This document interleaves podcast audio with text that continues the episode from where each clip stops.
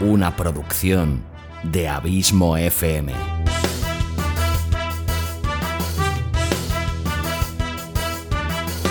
¿Quieres disfrutar de tu tiempo libre escuchando grandes historias, audiolibros y relatos? Un podcast literalmente literario.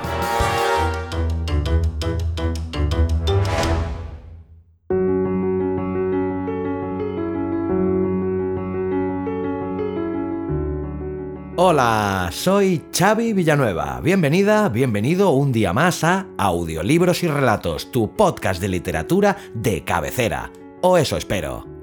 Capítulo 171, vigésimo primero de esta quinta temporada en el que te traigo por segunda vez a este humilde programa a un autor que cuenta con una gran multitud de seguidores y que como ya has podido ver en el título de este capítulo, no es otro que el gran Neil Gaiman.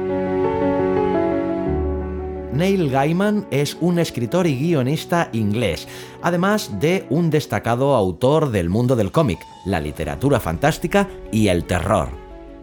Es creador de la archiconocida serie Sandman, que con 75 números y varias novelas gráficas derivadas cosechó numerosos premios conocido por grandiosas novelas como Buenos Presagios, que escribió junto con Terry Pratchett, o Neverwhere, Stardust, Coraline y American Gods. Es ganador de los prestigiosos premios Stoker y Hugo. Si quieres saber más cosas de Neil Gaiman, te recomiendo que escuches el capítulo 110 de este podcast en el que te traje el fantástico relato titulado El Precio que te recomiendo fervientemente que escuches si no lo has hecho ya, más si eres amante de nuestros queridos amigos felinos, los gatos. Además, en aquel capítulo te hice una biografía un poquito más extensa que la que te he hecho hoy, por si quieres saber más cosas del autor, y el relato que hoy te traigo se titula Podemos proporcionárselo al por mayor. En este peculiar relato, un hombre que sabe que está siendo engañado por su mujer se decide a contratar a un asesino a sueldo. Para su sorpresa descubre que en el listín de las páginas amarillas hay una curiosa empresa dedicada precisamente a facilitar esos menesteres. Además, la empresa en cuestión tiene un plan de descuentos realmente interesante que encandila a nuestro protagonista, ya que es un comprador compulsivo incapaz de resistirse a una buena oferta. Y dicho esto, creo que lo mejor es que te deje ya con este fantástico relato, pero antes recuerda que si quieres comentarme cualquier cosa puedes encontrarme en redes como Facebook o Twitter como Abismo FM o en Instagram como Xavi Abismo FM, escrito todo junto. Suscríbete al podcast, tanto si eres catalán como si no, pero quieres escuchar relatos en dicha lengua, busca el podcast Audiolibras y Relats. Seguro que te va a gustar. Gracias como siempre por tu fidelidad, tu constante apoyo y por hacerme sentir tan feliz sabiendo que este podcast te gusta, te acompaña y te sirve de entretenimiento. Te espero aquí la semana que viene con un nuevo autor y un nuevo relato. Larga vida al podcasting y larga vida a la audioliteratura.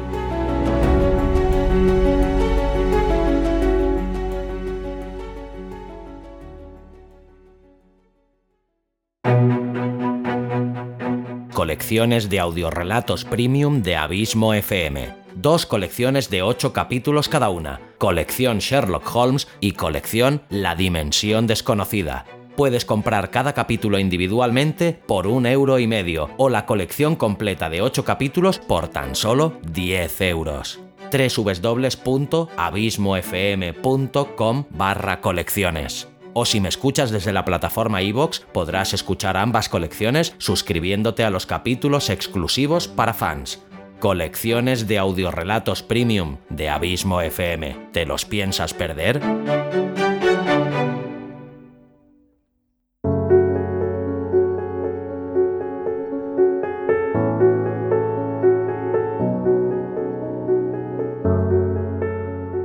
Podemos proporcionárselo al por mayor de Neil Gaiman.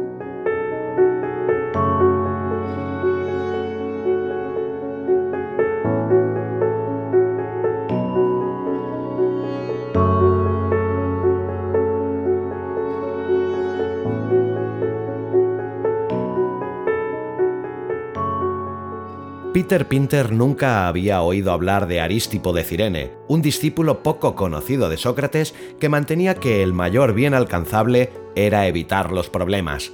En cualquier caso, él había vivido una vida sin incidentes, según su precepto. En todos los aspectos menos en uno, su incapacidad para dejar escapar una ganga. ¿Y quién de nosotros está libre de ello? Era un hombre muy moderado. Nunca llegaba a los extremos.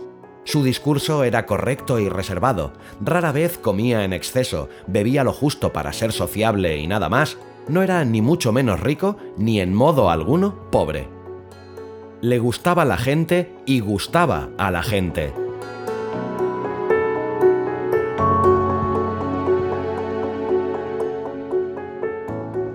Teniendo todo esto en cuenta, ¿quién esperaría encontrarlo en un pub de indeseables en el lado más sórdido del East End de Londres, aceptando lo que se conoce coloquialmente como un contrato por la cabeza de alguien a quien apenas conocía? Pues nadie, nadie esperaría encontrárselo en ese bar. Y hasta cierta tarde de viernes nadie se lo había encontrado. Pero el amor de una mujer puede provocar reacciones extrañas en un hombre, incluso en alguien tan corriente como Peter Pinter, y el descubrimiento de que la señorita Gwendolyn Thorpe, de 23 años de edad, de Oak Tree Terrace, número 9, Parley, estaba liada, como diría el vulgo, con un fino y joven caballero del departamento de contabilidad, Después tomen nota de que hubiera consentido en llevar un anillo de compromiso compuesto de piedrecitas de rubí auténtico, oro de 9 quilates y una cosa que bien podría haber sido un diamante, 37,50 libras, que Peter había tardado casi toda la hora del almuerzo en elegir. Puede provocar las más extrañas reacciones en un hombre.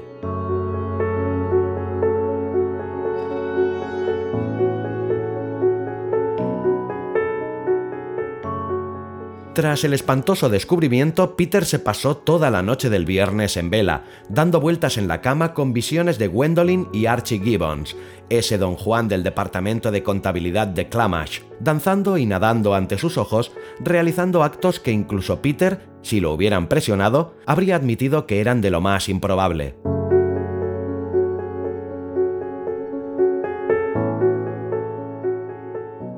Pero la bilis de los celos se había alzado en él y por la mañana Peter había decidido que debía quitar de en medio a su rival. El sábado por la mañana se lo pasó preguntándose cómo se contrata a un asesino, porque, que Peter supiera, no había ninguno contratado en Clamash, los grandes almacenes donde trabajaban los tres integrantes de nuestro eterno triángulo y donde por cierto había adquirido el anillo y no se atrevía a preguntarlo directamente por ahí por miedo a llamar la atención. Y así fue como esa tarde de sábado lo encontró buscando en las páginas amarillas. Asesinos, descubrió, no aparecía entre aseo y mantenimiento y asesorías criminales. No, aparecía entre crianza de animales y cristalerías. Homicidas no aparecía entre homeopatía y homogenizadoras. Control de plagas sonaba prometedor, no obstante.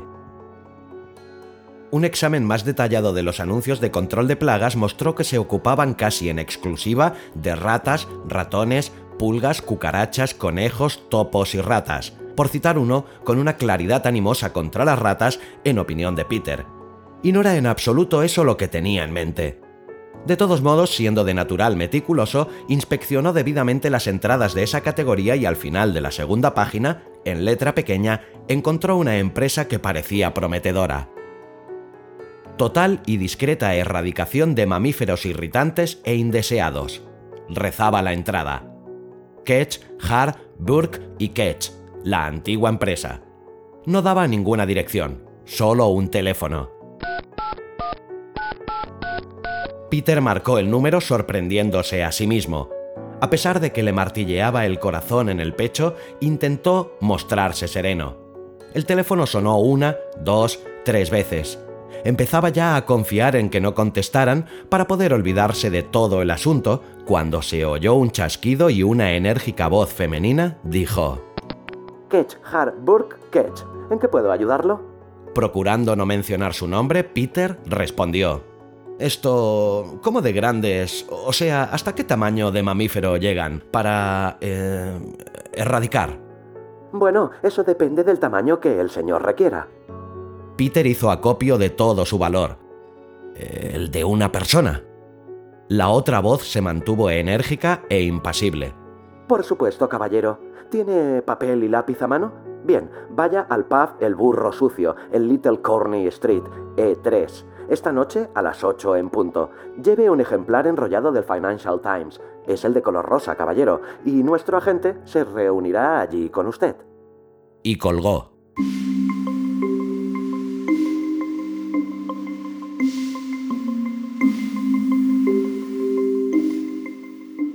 Peter estaba eufórico. Había resultado mucho más fácil de lo que imaginaba. Bajó al kiosco y compró el Financial Times. Encontró Little Corney Street en su callejero de Londres y se pasó el resto de la tarde viendo el fútbol en la televisión e imaginándose el funeral del fino caballerete del departamento de contabilidad. Tardó un buen rato en dar con el pub. Al final atisbó el cartel en el que aparecía un burro que estaba efectivamente bastante sucio. El burro sucio era un pub pequeño y más o menos mugriento, mal iluminado en el que pululaban grupos de personas con chaquetas de lanilla polvorientas que se miraban con suspicacia unas a otras, comían patatas fritas y bebían pintas de Guinness, una cerveza que a Peter nunca le había gustado. Llevaba su Financial Times bajo un brazo de la forma más evidente posible, pero nadie se acercó a él, de manera que pidió una clara y se retiró a una mesa en un rincón.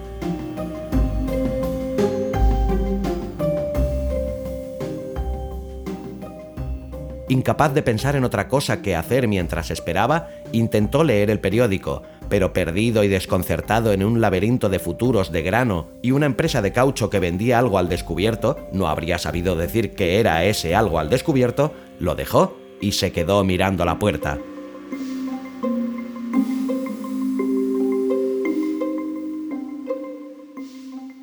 Llevaba esperando casi diez minutos cuando un enérgico hombrecillo irrumpió en el local, miró con rapidez alrededor, se dirigió derecho a la mesa de Peter, se sentó y le tendió la mano. Campbell, Barton Campbell, de Ketch Harbord Ketch. Me dicen que tiene un trabajo para nosotros. No parecía un asesino. Peter se lo dijo. Uy, no, válgame. Dios, no, no formo parte de nuestra mano de obra, caballero. Yo estoy en ventas.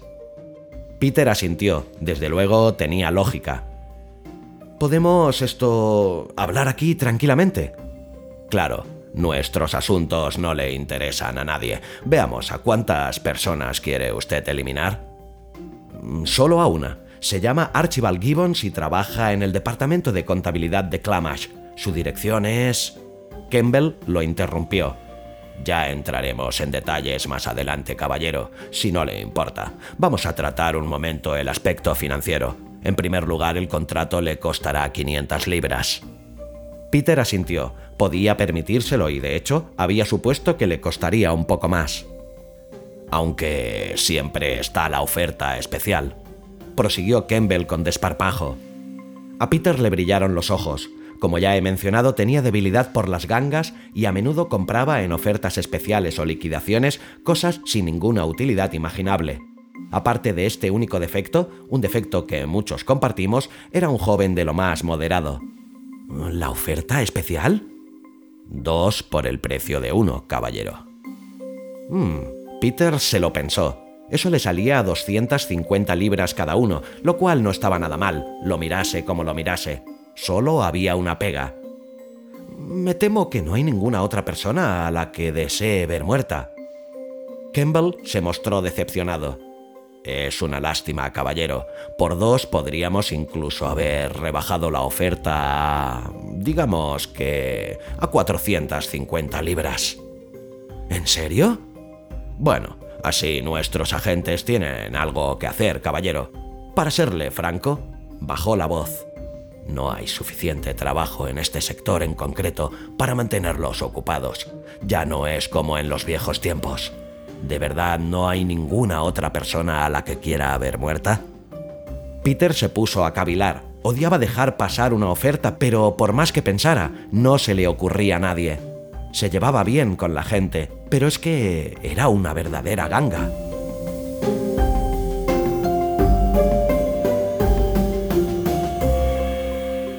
Mire, dijo por fin, ¿podría pensármelo un poco? ¿Sería posible que volviéramos a quedar aquí mañana por la noche? Desde luego, caballero, respondió el vendedor satisfecho. Estoy seguro de que se le ocurrirá a alguien.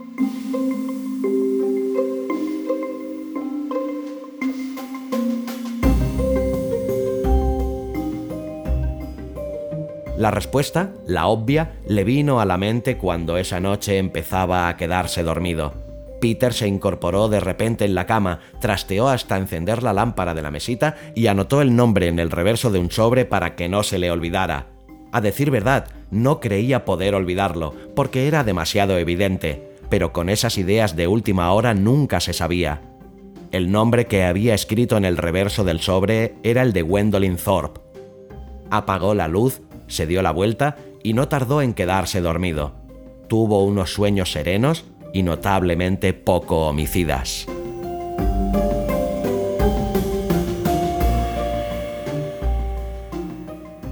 Campbell estaba esperándolo cuando el domingo por la noche llegó al burro sucio.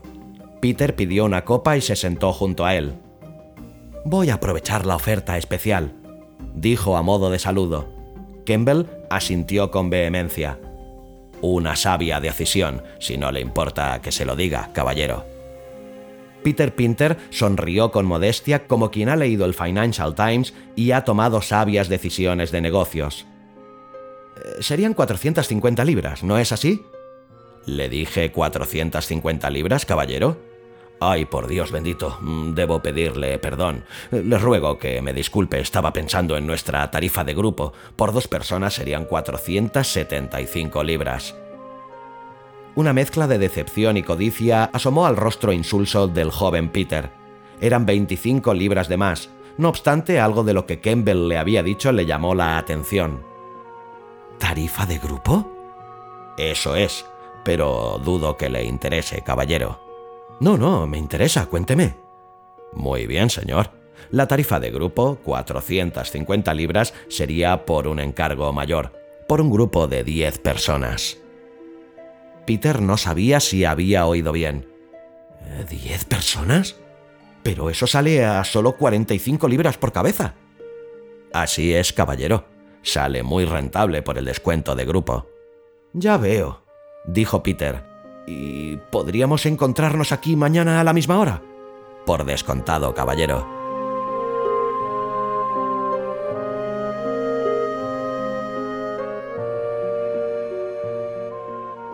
Al llegar a casa, Peter sacó papel y bolígrafo, escribió los números del 1 al 10 a un lado y los fue rellenando de la siguiente manera. 1. Archie G. 2. Winnie. 3. Y así. Después de anotar los primeros dos nombres, se quedó mordisqueando el bolígrafo, intentando dar con agravios sufridos y personas sin las que el mundo sería mucho mejor. Se fumó un cigarrillo. Se paseó por la habitación. Ajá, había un profesor de física en el instituto que se había dedicado alegremente a amargarle la vida. ¿Cómo se llamaba aquel hombre? Y, por cierto, ¿seguiría vivo? Peter no lo sabía, pero escribió.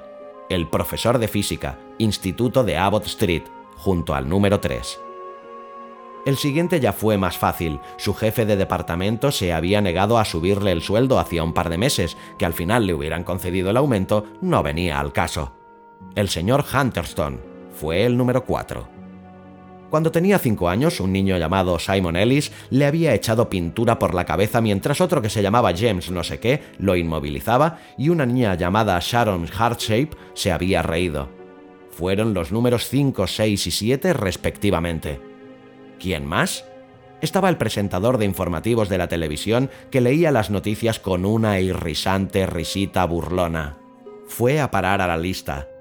¿Y la vecina de al lado, la del perrito que no hacía más que ladrar y cagarse en el portal? Los puso a ella y al perro en el número 9. El 10 le resultó el más difícil. Peter se rascó la cabeza, fue a la cocina a por un café y luego volvió a la carrera y escribió, Mi tío abuelo Mervyn. Se rumoreaba que el viejo era bastante acaudalado y que había la posibilidad, aunque más bien era remota, de que le dejara algún dinero. Con la satisfacción del trabajo bien hecho, se fue a la cama.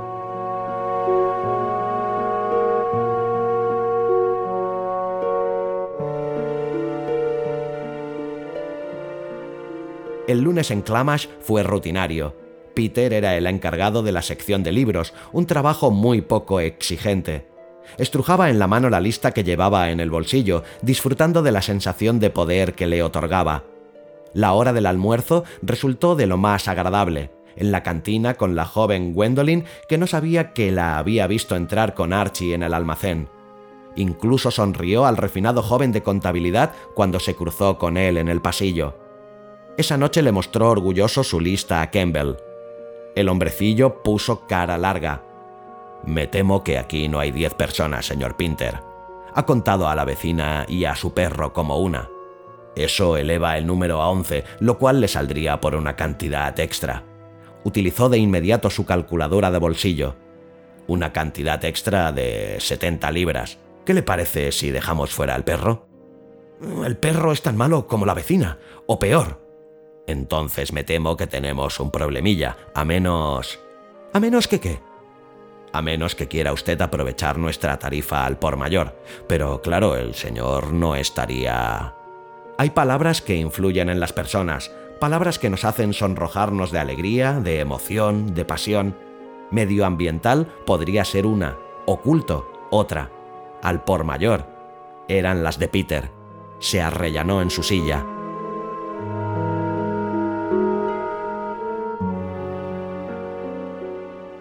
Cuénteme, dijo con la avezada seguridad de un comprador experto. Bueno, caballero, comenzó Campbell permitiéndose una risita. Podemos, eh, en fin, proporcionárselos al por mayor. 17 libras con 50 por cabeza por cada presa después de las primeras 50, o 10 libras cada una después de las primeras 200. Supongo que si quisiera eliminar a mil personas, rebajarían el precio a cinco libras, ¿no? Uy, no, caballero, exclamó Campbell como escandalizado. Si hablamos ya de esas cantidades, se lo podríamos dejar a una libra por cabeza. ¿Una libra? Así es, caballero. No nos queda mucho margen de beneficio, pero la magnitud del pedido y la productividad lo justifican de sobra. Campbell se puso en pie. Mañana a la misma hora, señor. Peter asintió con la cabeza.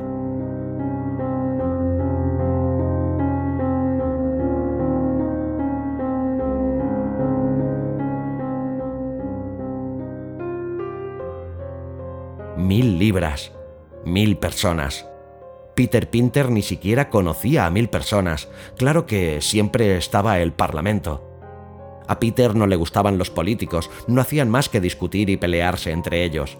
Y ya puestos, una idea escandalosa por su audacia, atrevida, temeraria. Aún así, la idea estaba ahí y no se iba.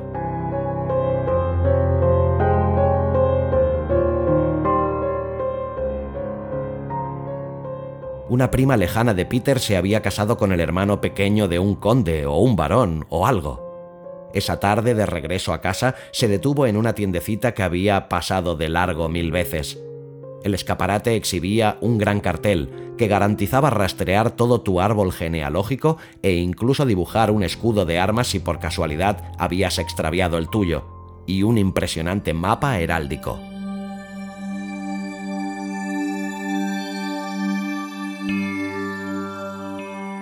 Fueron de lo más amable y lo telefonearon justo después de las 7 para darle noticias. Si morían unos 14 millones con 72.811 personas, él, Peter Pinter, sería nada menos que rey de Inglaterra. Peter no tenía 14 millones con 72.811 libras, pero sospechaba que si hablaban de esas cantidades, el señor Campbell le ofrecería uno de sus descuentos especiales. Y así fue. El vendedor ni siquiera pestañeó. En realidad sale bastante barato. Verá, no tendríamos que encargarnos de ellos uno a uno. armas nucleares de corto alcance, algunas bombas bien colocadas, gases, epidemias, radios que se tiran a las piscinas y luego se va barriendo a los que han quedado sueltos. Digamos que cuatro mil libras. ¿Cuatro mil? ¡Es increíble! El vendedor parecía muy satisfecho de sí mismo. Nuestros agentes se alegrarán de tener trabajo, caballero. Nos enorgullecemos de poder atender a nuestros clientes mayoristas.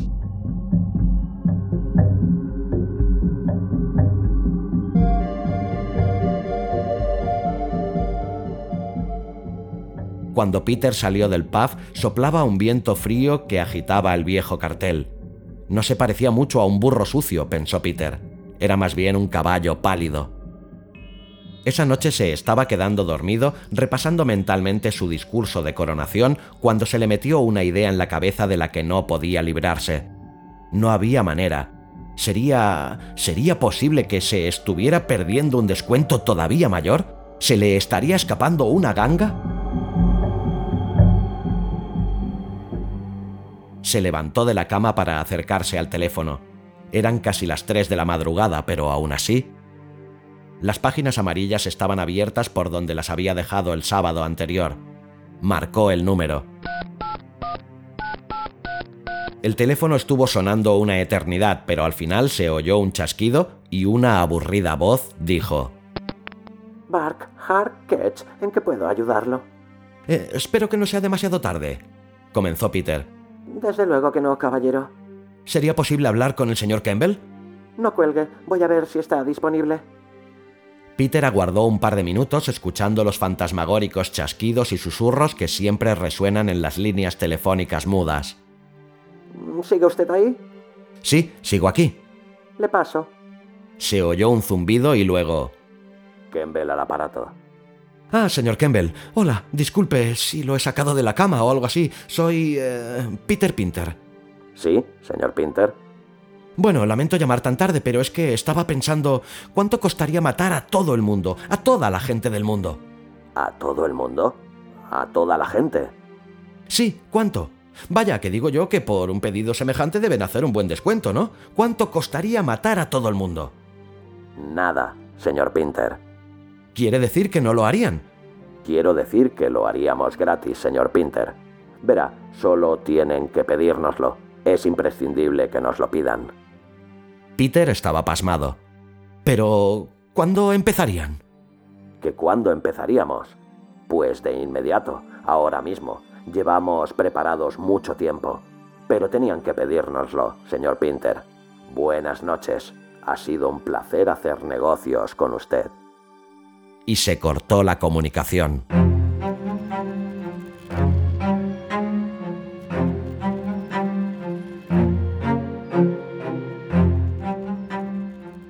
Peter se sentía extraño. Todo parecía muy lejano. Necesitaba sentarse. ¿Qué demonios había querido decir aquel hombre? Es imprescindible que nos lo pidan. Era rarísimo, sin duda. Nadie hace nada a cambio de nada en este mundo estaba casi decidido a llamar a Campbell de nuevo para anularlo todo. Tal vez su reacción había sido un poco exagerada. Quizá había una razón del todo inocente para que Archie y Gwendolyn entraran juntos en el almacén. Hablaría con ella. Lo primero que haría por la mañana sería hablar con Gwenny. Fue entonces cuando empezaron los ruidos.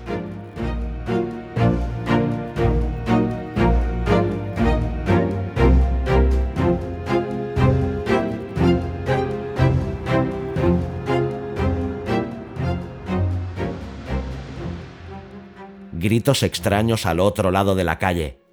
¿Una riña de gatos? Zorros, probablemente. Confió en que alguien les tirara un zapato. Luego, en el pasillo exterior del piso, oyó los golpes amortiguados de unas fuertes pisadas, como si alguien arrastrase algo muy pesado por el suelo. Dejó de oírlo. Alguien llamó a su puerta, dos veces, con suavidad. En la calle los gritos eran cada vez más fuertes. Peter se sentó en su butaca, sabiendo que de alguna forma, en algún momento, había pasado algo por alto. Algo importante. Las llamadas se multiplicaron. Se alegró de tener siempre cerrada la puerta con llave y con la cadena echada por la noche.